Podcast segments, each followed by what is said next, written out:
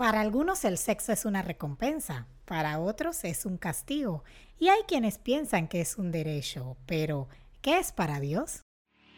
Soy Johan. Y yo Suki, y te damos la bienvenida a Cordón de Tres. Un espacio donde conversamos los temas y preguntas de relevancia que te darán las herramientas para vivir un matrimonio conforme al plan de Dios.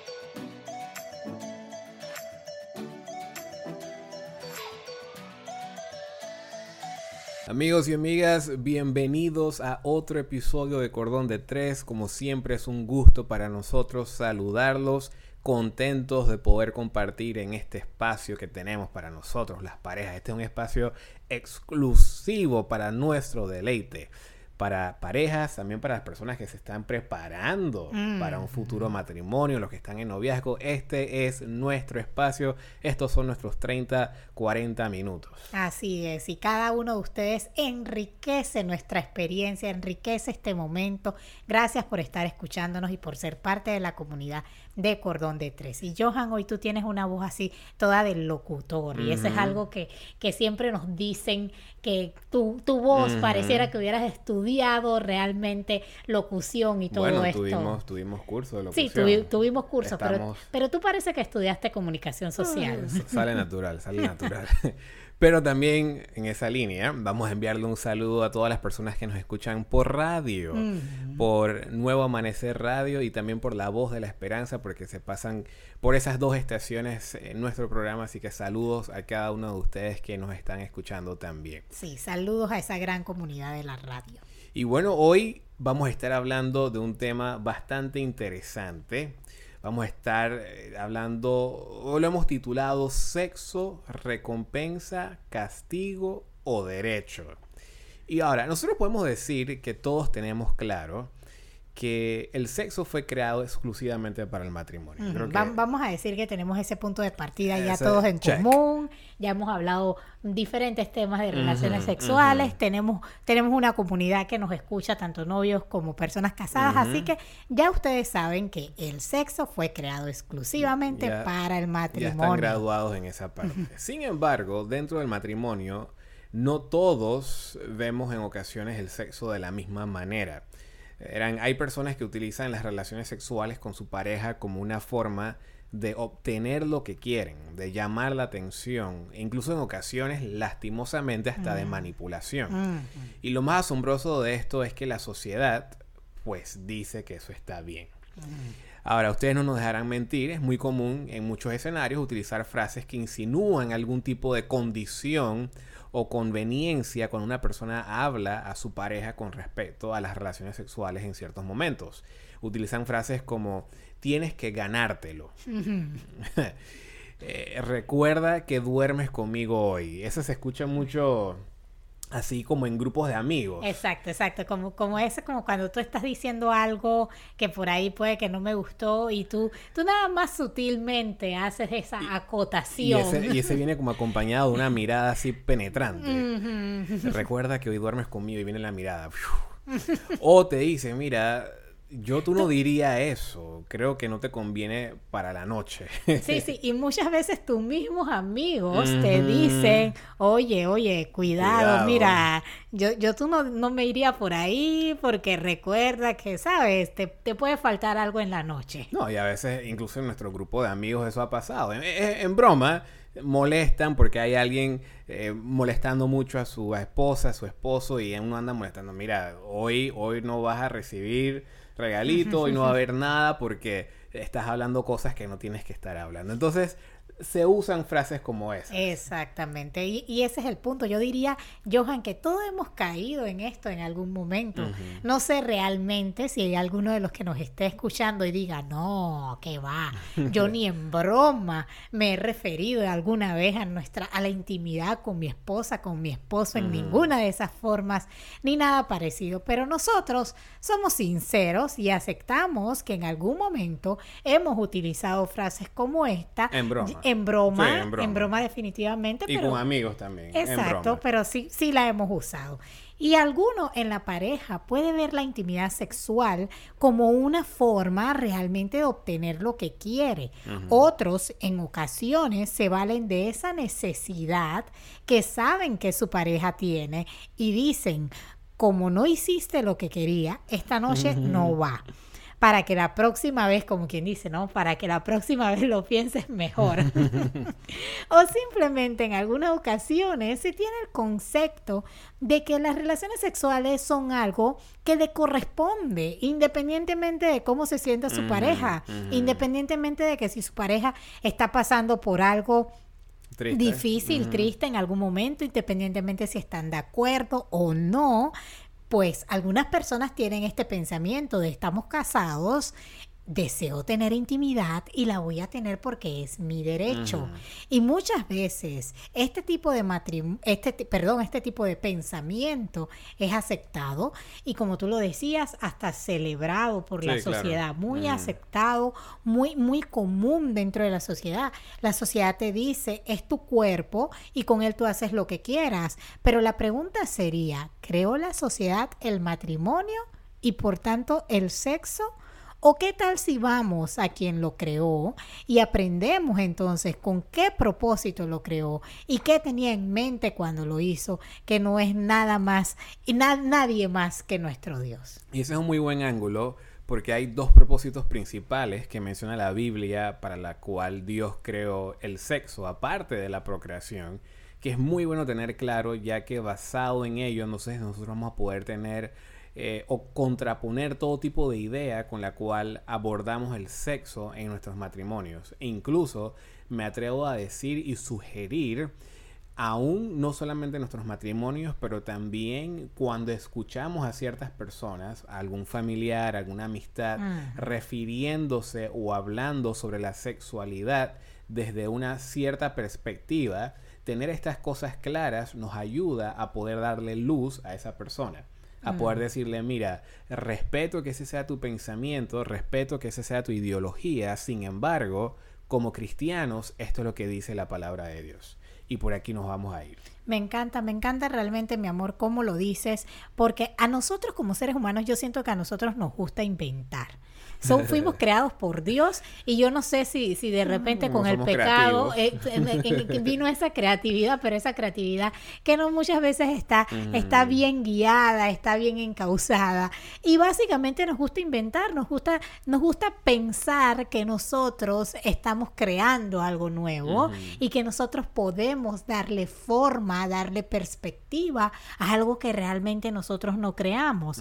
y básicamente la sociedad, en, el, en, en, simplemente en las personas que nos rodean, hay muchos pensamientos, hay muchas tendencias, hay muchas desviaciones de ese, esa relación sexual como Dios la creó. Entonces, bien nos hace conocer qué es lo que Dios dice, porque de esa forma yo puedo, por decirlo así, me viene esta idea, yo la comparo a lo que Dios dice en su palabra, me viene esta otra idea de relación sexual que yo puedo tener con mi esposa, con mi esposo, porque muchas veces también se piensa que como es creado dentro del matrimonio, pues todo es válido. Todo lo que yo quiera hacer, todo, todas las formas en que, en que lo quiera hacer, más bien guiado a, a, qué quiero lograr con esa relación sexual, es válido porque estoy dentro del matrimonio. Pero si nosotros realmente tenemos esa perspectiva de Dios, entonces nos va a servir para moldear de manera correcta nuestras relaciones sexuales con el propósito con el cual Dios las dio. Así es. Entonces, por lo menos hay dos propósitos que nosotros podemos identificar y ojo, no es que la Biblia te dice específicamente el sexo fue así, así, así. Mm. Sin embargo, hay ciertos textos bíblicos en los cuales podemos entender ciertos principios que Dios estaba tratando de plasmar para la intimidad sexual a través de, eh, de, sus, de sus autores, de sus escritores, aparte de la procreación. Entonces, en primer lugar, el sexo es, es una forma de demostrar amor. Vamos a partir por ahí. Proverbios 5, 18 y 19 nos dice, bendita sea tu fuente, goza con la esposa de tu juventud, que sus pechos te satisfagan siempre, que su amor te cautive todo el tiempo. Y qué, qué, qué profundo, qué, qué maravilloso. Nada más te escuché y me enamoraste. Oh. De- definitivamente que las relaciones sexuales cuando Dios, Dios las creó son esa expresión, son, son esa forma y, y ojo, es una de las formas de demostrar Claro. amor, porque también sabemos que no es la única, ni tampoco debe ser la predominante o, o la imprescindible dentro de tu relación. Vamos a hablar un poquito más adelante de, de la necesidad y todo esto. Y sí, es un regalo dentro del matrimonio, es un regalo precioso, Sí. es un regalo que definitivamente debe ser utilizado para mostrar amor, debe ser utilizado o debe ser visto como parte de ese amor que vas a expresar por tu pareja, que vas a expresarla a tu esposo, que vas a expresarla a tu esposa. Y mira cómo me gusta como lo dice la Biblia, goza con la esposa de tu juventud.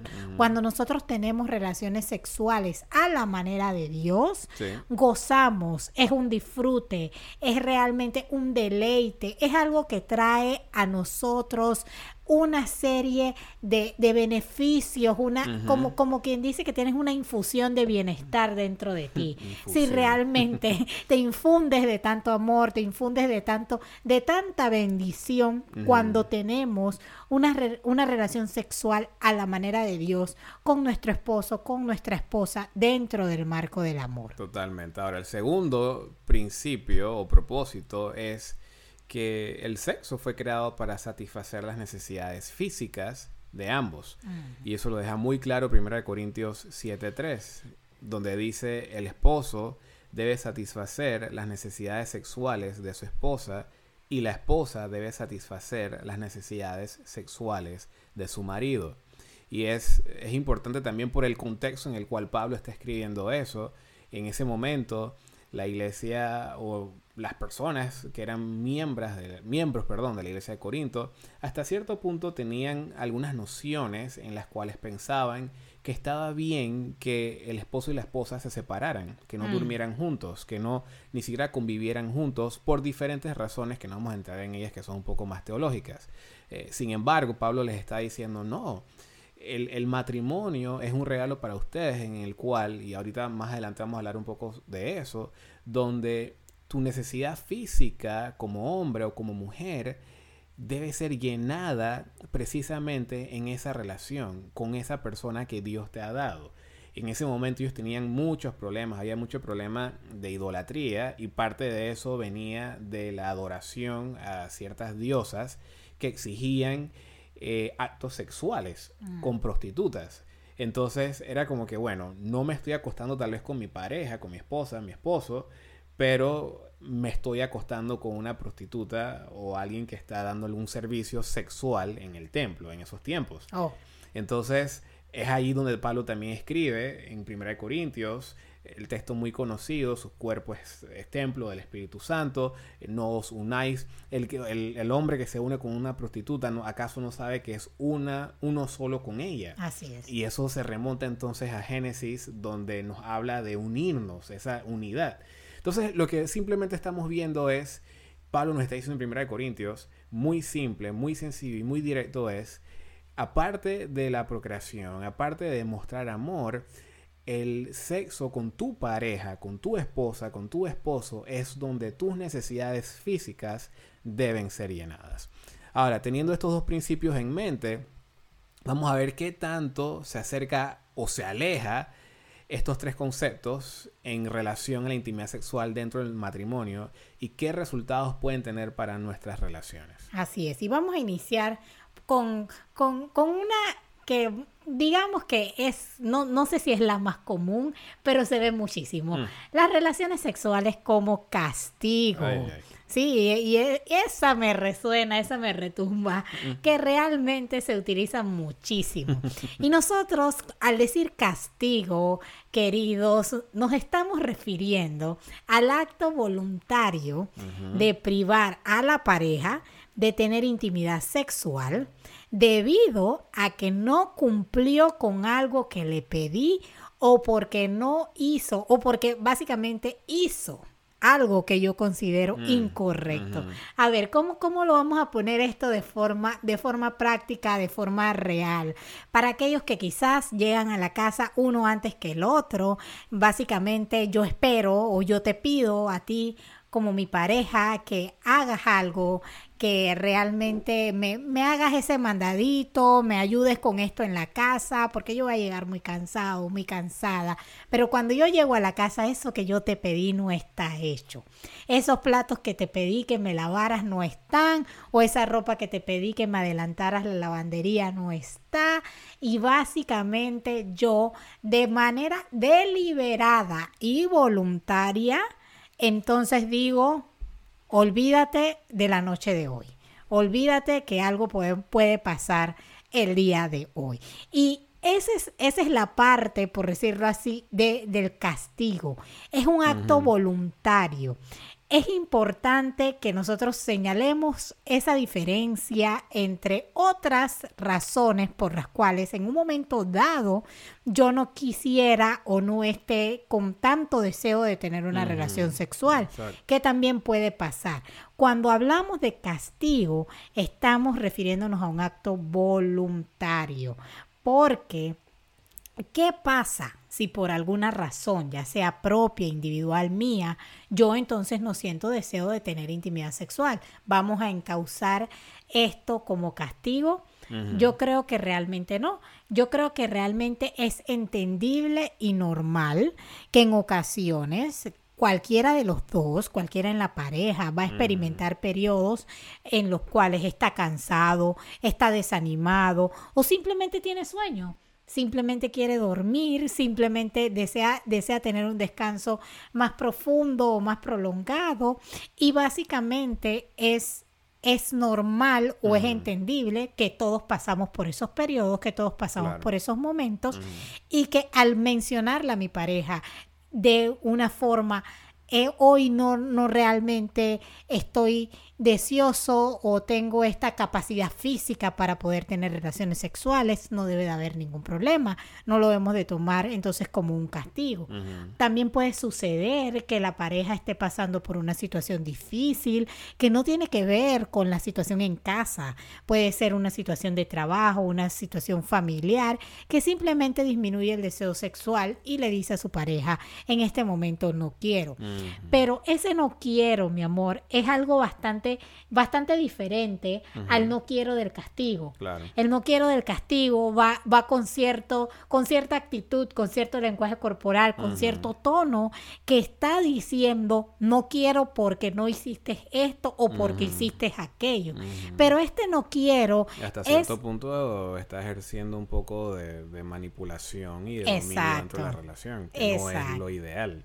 Así es, pero este, este no quiero va, va diferente. La atmósfera es diferente. El ambiente no suele estar tenso. Muchas veces uno, uno está cerca, no es que, no es que no quiero y me voy por mi lado, sino que no quiero, pero tenemos otro tipo de contacto. Nosotros hemos hablado del contacto físico no sexual, que igualmente sigue siendo una forma, una manera de estar en ese momento con tu pareja, de relacionarte con tu pareja, de tener ese nexo, ese apego, esa conexión con tu pareja, en donde básicamente negociamos, hablamos, nos comunicamos y decimos, en este momento no, pero puede ser que mañana vamos a disfrutar. Entonces, utilizarlo como castigo debe quedar claro que es un acto total totalmente voluntario, deliberado y en muchísimas ocasiones planeado y premeditado. Porque básicamente yo ya me pongo en mi mente si lo hace o si deja de hacer esto, no lo voy a hacer, lo voy, lo voy, entonces voy a retener esa parte que yo sé que él o ella necesita, porque, ojo, esto lo hace ambos en la pareja, puede venir de ambos. Y lo peligroso también es que como yo sé que mi, que mi pareja tiene un, una, atracción o tiene un, deseo sexual tal vez más alto y predominante que el mío, mm. entonces yo juego con eso. Y es, allí donde empieza a tornarse, mm, bueno, ya, ya es negativo, pero se pone mucho peor porque al final yo estoy consciente que yo puedo manipular a mi pareja con algo que a él le gusta o a ella le gusta y puedo obtener lo que yo deseo. Entonces es un terreno muy peligroso en el cual debemos evitar estar ondeando.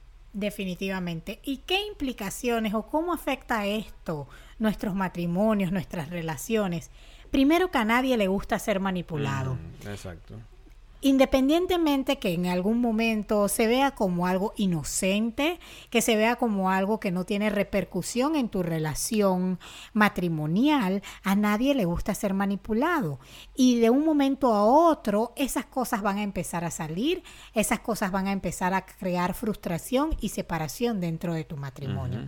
La segunda por decirlo así, la segunda cosa que yo veo de, cómo esto implica y cómo afecta a nuestras parejas es que la mayoría de las veces se miente para lograr lo que se quiere, porque muchas veces la persona no es directa en decir te voy a castigar, claro que no, pero utiliza otras cosas inventa, crea escenarios para entonces por decirlo así, perpetuar o realizar el castigo que tiene en mente. Y puede utilizar frases muy sencillas, me duele la cabeza, no estoy de ánimo, pero en realidad lo que, lo que está haciendo o lo que hay en su mente es rechazando a su pareja por alguna diferencia, por algo que no hizo, por algo que le molestó, y prefiere no hablar de ello, prefiere no, no encararlo de manera directa y utilizar más bien algún, alguna excusa negándose entonces para tener intimidad con su pareja.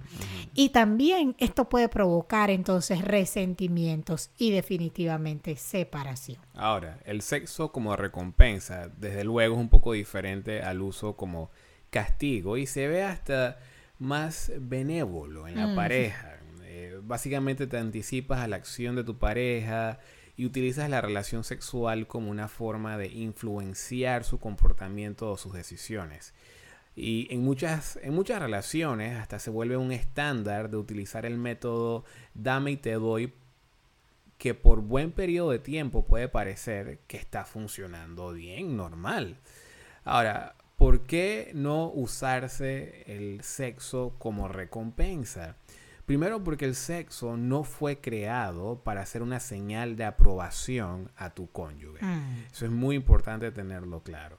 Número dos, si el cónyuge, mi pareja, no está cumpliendo con lo solicitado de recompensa, entonces se pasa el castigo y eso se empieza a convertir en un ciclo vicioso y eso no es lo que se quiere tampoco. Sí, y, y ahora que lo dices, realmente es así, porque si no obtienes una recompensa, básicamente, como no te lo ganaste, no te lo voy a dar. Así es. Y se convierte en un castigo, independientemente de los deseos que yo tenía, independientemente de quizás no estamos en malos términos en ese momento, pero básicamente no cumpliste, así que no te lo ganaste y pasamos a castigo. Así es. Y en tercer lugar, puede estar enviando un mensaje equivocado a tu cónyuge donde tú dices, realmente no te deseo, mm. pero acepto tener relaciones solo porque hiciste esto y eso crea una gran brecha entre ambos. Entonces, realmente el sexo como recompensa es muchas veces más aceptado por las parejas.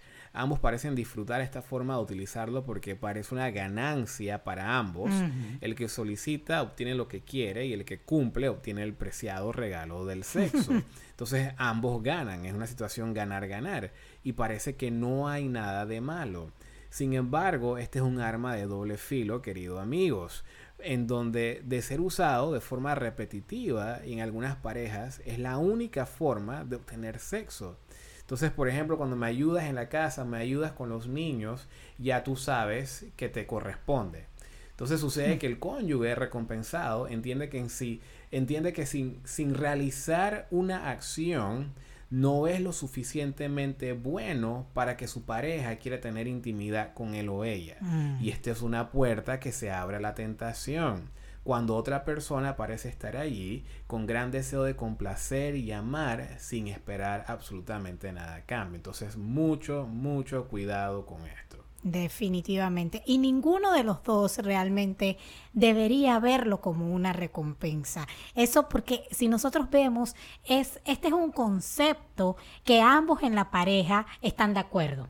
Que ambos en la pareja se han puesto, por decirlo así, de acuerdo a utilizarlo de esta forma, a que esto está bien entre nosotros, pero realmente ninguno de los dos debería verlo como una recompensa. No se debe ofrecer nuestras relaciones sexuales por hacer algo o por dejar de hacer algo. Muchas veces si no vas a la casa de tu mamá hoy te toca. Básicamente es, es, esa relación en donde tú haces lo que yo quiero y tú ganas lo que tú quieres. Solamente porque haces algo, porque hiciste algo, entonces vas a recibir ese cambio. Como quien dice, imagínense que... Como si fuese un trueque. Exacto, como si fuese un trueque y estamos jugando entonces con nuestras relaciones sexuales.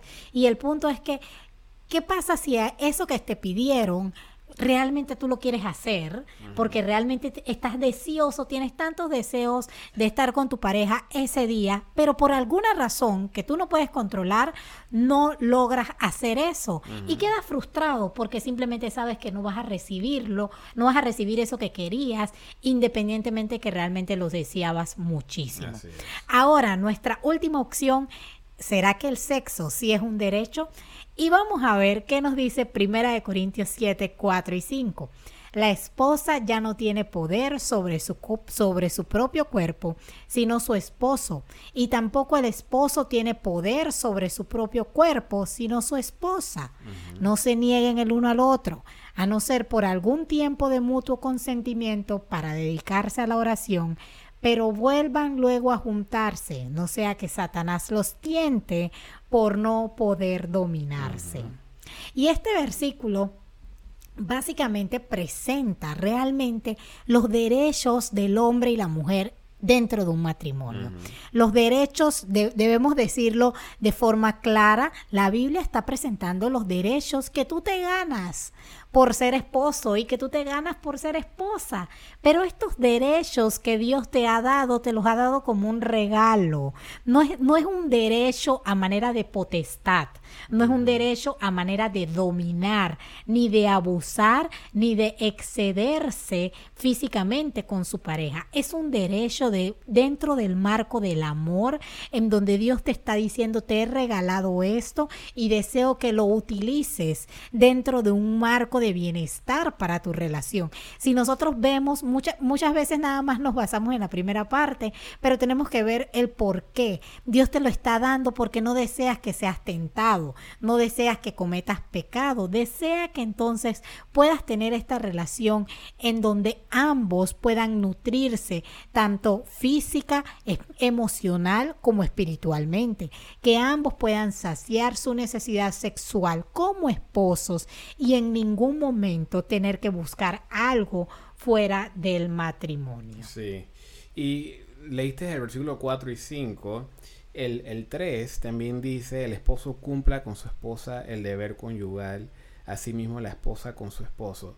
Hay, hay otras versiones de la Biblia que utilizan la palabra afecto. Mm. Y me gusta mucho, traté de buscarlo, pero no, no lo encontré, así que en inglés sí está así. Pero Pablo también está diciendo, no es nada más el acto sexual, mm. es, es todo lo que viene antes de eso. Es decir, el, esposo debe tener afecto hacia su pareja.